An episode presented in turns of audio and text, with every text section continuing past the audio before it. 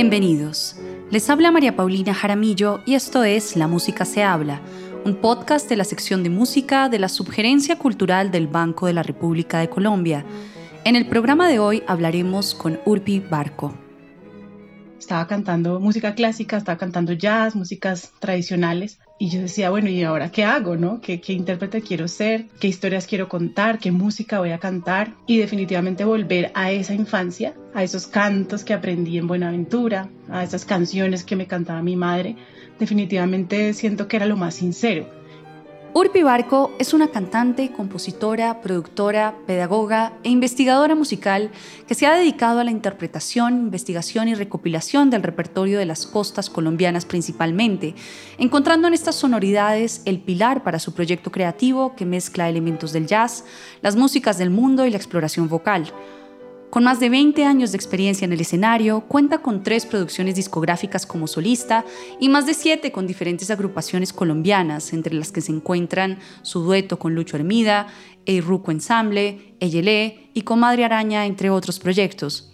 Ha compartido escenario y discos con Rosa Pasos, Marta Gómez y Claudia Gómez, Sofía Ribeiro, Georgina Hassan, entre otros, y ha participado en festivales como el Festival Castillo de Ainsa, Pirineo Sur y Festival Zona en España, Festival de Jazz de Polanco en México, Bolivia Festi Jazz Internacional, Circuito de Jazz Colombia y Jazz al Parque, entre otros, así como en salas del Banco de la República en siete ciudades de Colombia. Es maestra en artes musicales de la Universidad Distrital Francisco José de Caldas y magíster en interpretación en jazz y música moderna del Conservatorio El Liceo de Barcelona. En el programa de hoy hablaremos con Urpi Barco sobre su trayectoria artística, su proceso creativo como cantautora y los retos que enfrentan los artistas de música independiente en el medio musical. Tienes unos padres que se dedican al teatro y desde entonces has tenido un contacto directo con esta disciplina. ¿Qué le ha agregado tu cercanía y formación en teatro a tu desarrollo como intérprete? Uy, yo creo que todo se lo debo a, estar en contacto con el arte desde tan pequeña, a tener unos padres, como tú dices, que hacen teatro, títeres, música también. Y entonces en mi casa pues siempre se respiraba arte, se respira arte. Y al comienzo pues yo participaba con mis padres, digamos, acompañándolos por todo Colombia a viajar, pero luego fui siendo parte de la compañía. Entonces ya después ponía la música o ponía las luces o hacía parte de la logística y luego empecé también a, hacer música, tocar la guitarra, cantar y hoy en día pues dirijo la parte musical de Teatro Comunidad. Entonces creo que eso ha sido una escuela preciosa y por supuesto que mm, que me ha dado mucho para mi música, porque no solamente el saberse parar en un escenario, el contacto con el público, lo que significa el detrás, ¿no? lo que significa producir un espectáculo, lo que, lo que significa ser independiente, ser artista independiente en Colombia, pero también la inspiración de la música, porque desde pequeña con mis padres viajábamos al Chocó, viajábamos a la costa pacífica, vivimos en Cali, luego vivimos en Taganga, cerca de de la costa atlántica y eso también yo creo que me alimentó muchísimo eh, musicalmente el poder viajar y poder estar en contacto con las músicas de, diferentes partes de Colombia. ¿Hasta qué punto crees que ese contexto del que hablas, de estas de ciudades donde estuviste, eh, determina el tipo de música que produces en este momento? Muchísimo porque, como te digo, cuando yo decidí, bueno, empecé con el teatro, estudié en Bellas Artes en Cali, quería ser actriz por la influencia de mis padres y luego mm, me di cuenta que me gustaba era cantar y que me gustaba la música y que para eso tenía que dedicarme pues 100% y ahí empecé mi carrera, digamos, como, como cantante, como intérprete y al paso por la universidad pues hubo un momento donde me preguntaba, estaba cantando música clásica, estaba cantando jazz, músicas tradicionales. Y yo decía, bueno, ¿y ahora qué hago, no? ¿Qué, ¿Qué intérprete quiero ser? ¿Qué historias quiero contar? ¿Qué música voy a cantar? Y definitivamente volver a esa infancia, a esos cantos que aprendí en Buenaventura, a esas canciones que me cantaba mi madre. Definitivamente siento que era lo más sincero y por ahí empezó mi propuesta. Obviamente recorrí diferentes géneros, pero siento que, que, fue como lo más sincero que encontré desde mi lugar, ¿no? Desde mi lugar de Bogotana, que ha recorrido diferentes lugares de Colombia, pero por supuesto que me inspira todavía y siempre ha sido como ese, ese volver a la infancia, a los momentos en que estuve en estos festivales y que conocí cantadoras y toda esa música creo que está ahí eh, viva Además de esto que nos hablas de los diferentes tipos de música a, la que, a las que fuiste expuesta, ¿qué referentes escuchabas, qué referentes tenías en ese momento y de qué manera esos referentes de pronto se han transformado en nuevos referentes? Me acuerdo mucho de, de, que en mi casa se escuchaba Totola Momposina, de que mi madre siempre toca la tambora y canta, y yo a los cinco años pues hacía lo mismo, yo escuchaba que ella tocaba y cantaba cumbias, entonces yo empecé a aprender los, los ritmos del, del, de la percusión y, y, en mi casa se escuchaba mucho Totola Momposina, pero también se escuchaba mucha música latinoamericana, se escuchaba Mercedes Sosa, se escuchaba mucho Silvio Rodríguez, se escuchaba mucho música cubana también, que también ha sido un, una gran influencia para mí. Y luego más adelante, pues para mí yo creo que significa mucho esta nueva como ola y esta nueva música que está permeada del jazz, pero que está permeada por el folclore.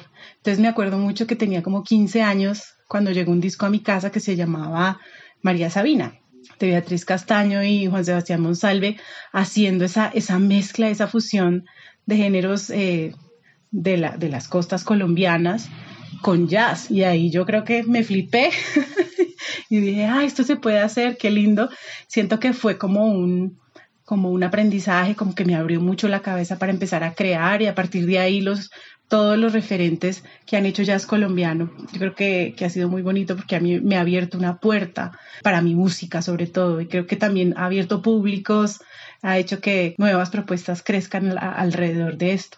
Ahora que hablas de esta influencia del folclore colombiano, pero también del jazz, ¿Cómo has manejado ese diálogo entre estas dos vertientes musicales a lo largo de los años? ¿Te has inclinado por una en particular y has comenzado a explorar la otra? ¿Cómo has podido manejar ese diálogo?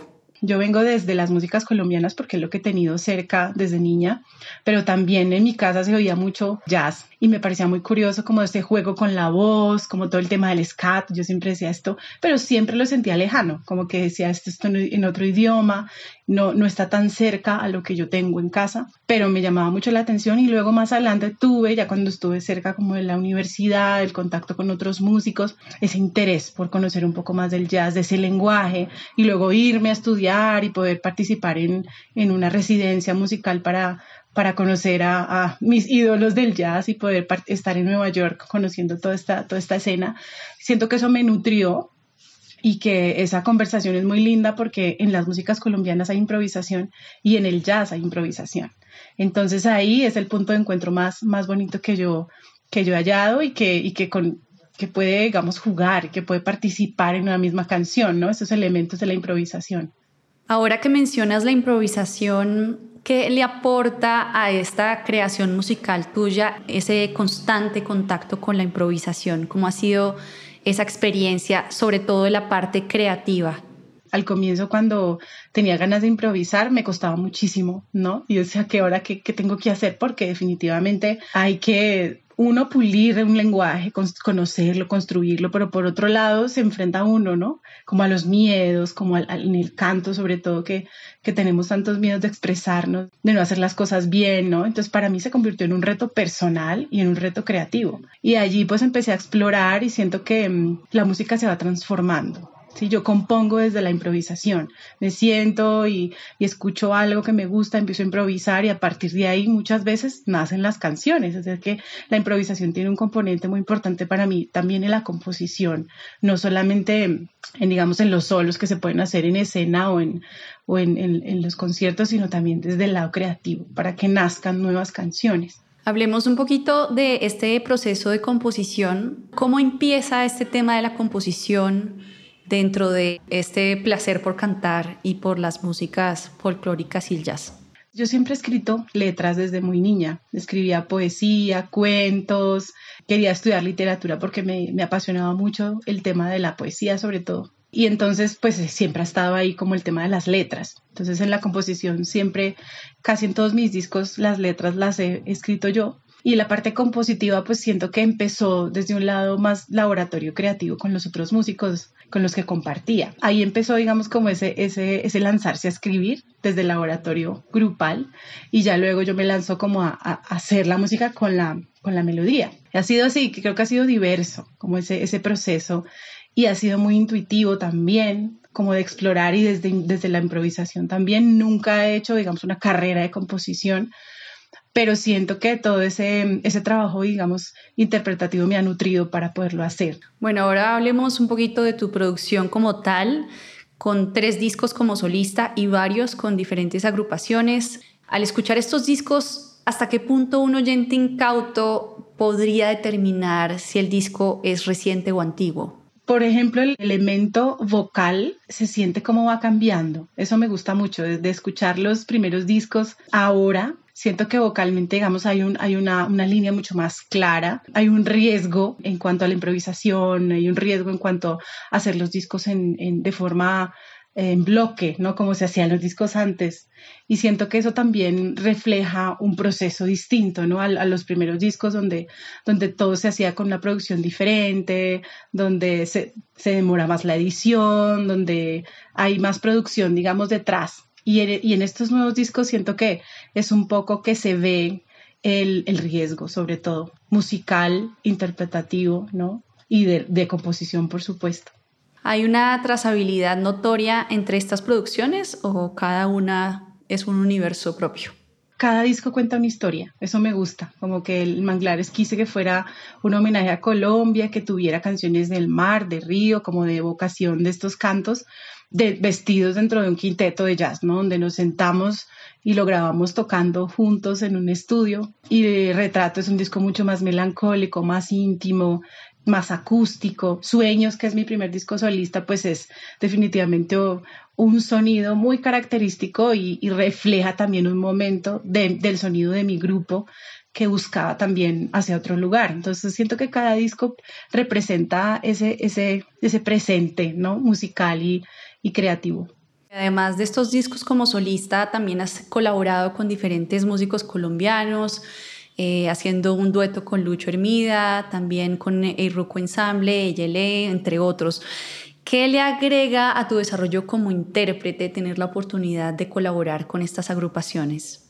Muchísimo, porque los grupos para mí han significado el poder eh, aprender, ¿no? El poder compartir con otros músicos, empezando con Comadre Araña, que fue mi primer grupo así profesional, que además para mí pues, fue como abrir ese espectro de, de, la fusión como tal, ¿no? de, la, de las músicas eh, colombianas con electrónica, pero con cuatro voces femeninas haciendo armonías. Entonces para mí ese grupo significó escuela, definitivamente, ¿no? el poder también entender qué significa hacer un disco de manera independiente, qué significa estar ya en el medio, en Bogotá, en, en festivales más importantes, y luego mm, Luego, bueno, Yele y los otros grupos. El disco que hice con Lucho es un disco muy, muy bello que salió en 2019 y que fue para mí un ejercicio de ser intérprete, como de decir, bueno, estas son las canciones de Lucho, que es un compositor que yo he admirado siempre, y en mis otros discos habían canciones de Lucho Hermida, porque yo ya venía como siguiéndole la pista a, su, a sus canciones.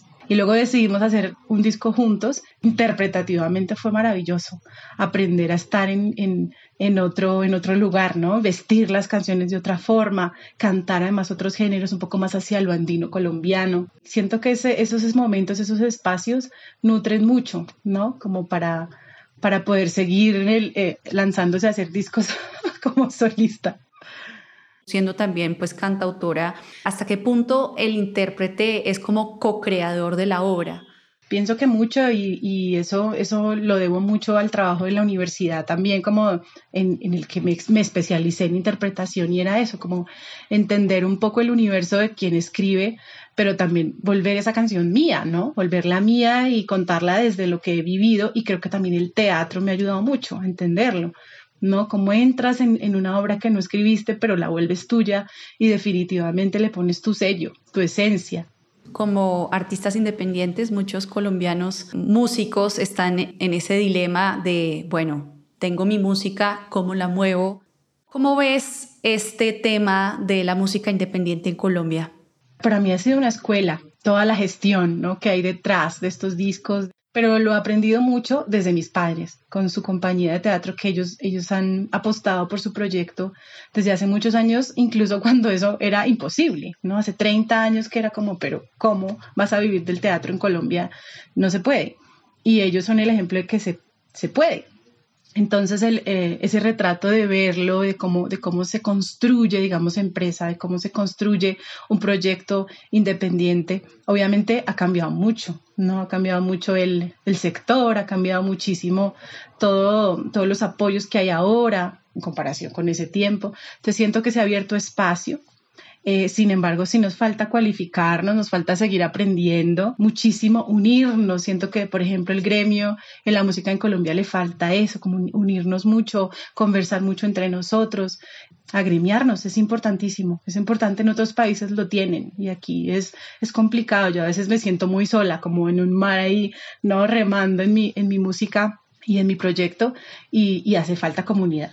Sin embargo, pues también siento que a partir de las becas, a partir de los estímulos, a partir de todas estas cosas, yo he realizado mi carrera y lo agradezco un montón, porque por ejemplo mi primer disco solista fue un premio de la Peña de Mujeres eh, de la Fundación Gilberto Alzate Avendaño de la alcaldía y en ese momento fue un empujón para mí para hacer el disco, ¿no? Y asimismo los viajes, varios, digamos, eh, festivales a los que he ido, ha sido con becas del Estado. Entonces, pues siento que también está, está, está la forma y hay que aprender. Los músicos a veces no hacemos esa tarea, ¿no? De, darnos cuenta de las posibilidades que tenemos porque pues cuesta tiempo, dedicación y para mí ha sido un empujón grandísimo el poder aprovechar todas estas oportunidades, definitivamente, ¿no? En todo lo que he podido hacer.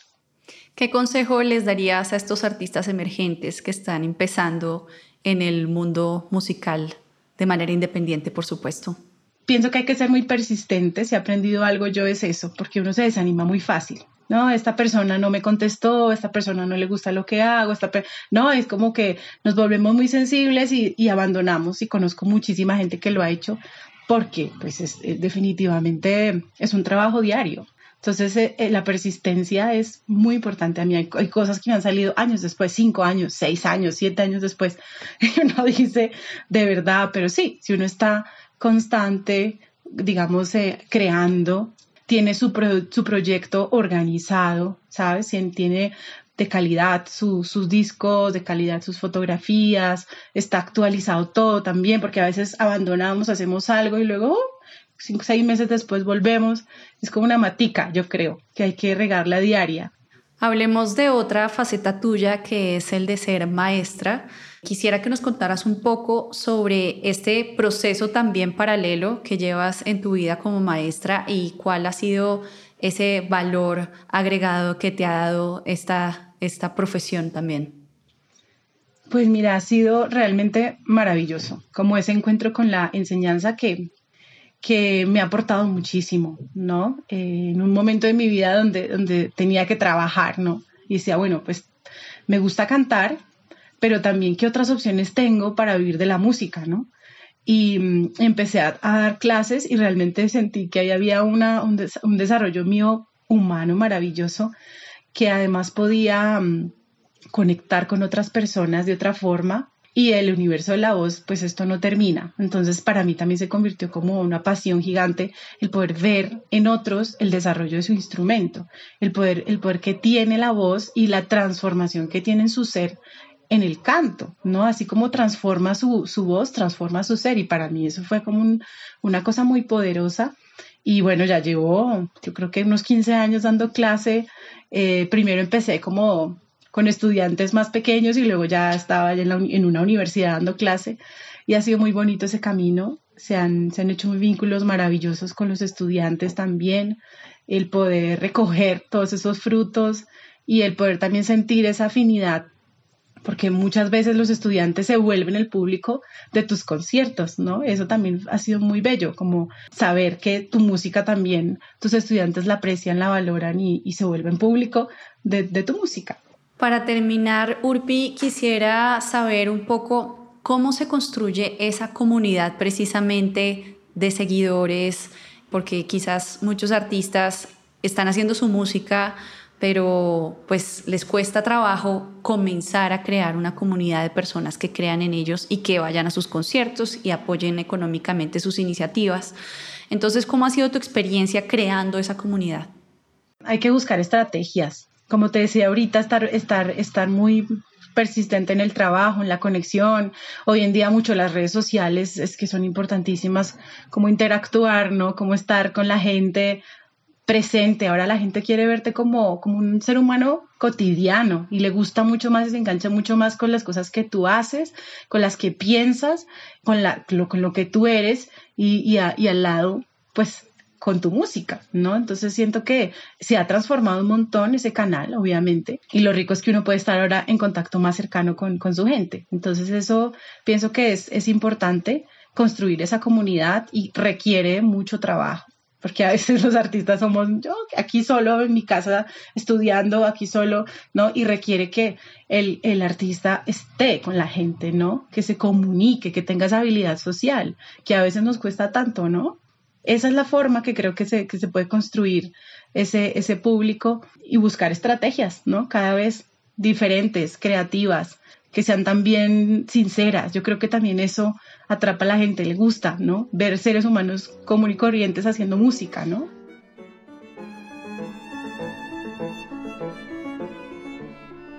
La actividad cultural del Banco de la República está en la página web www.banrepcultural.org. Síganos en Facebook como Sala de Conciertos Luis Ángel Arango y en Instagram, Twitter y YouTube como Banrep Cultural. La Música se habla es una producción de la sección de música de la Subgerencia Cultural del Banco de la República de Colombia. La música de este podcast es parte del trío Opus 32 de la compositora colombiana Amparo Ángel, interpretado por el Swiss Piano Trio, grabación que hace parte del disco Compositores de Nuestro Tiempo, volumen 2, editado y publicado por el Banco de la República. Mi nombre es María Paulina Jaramillo. Hasta una próxima ocasión.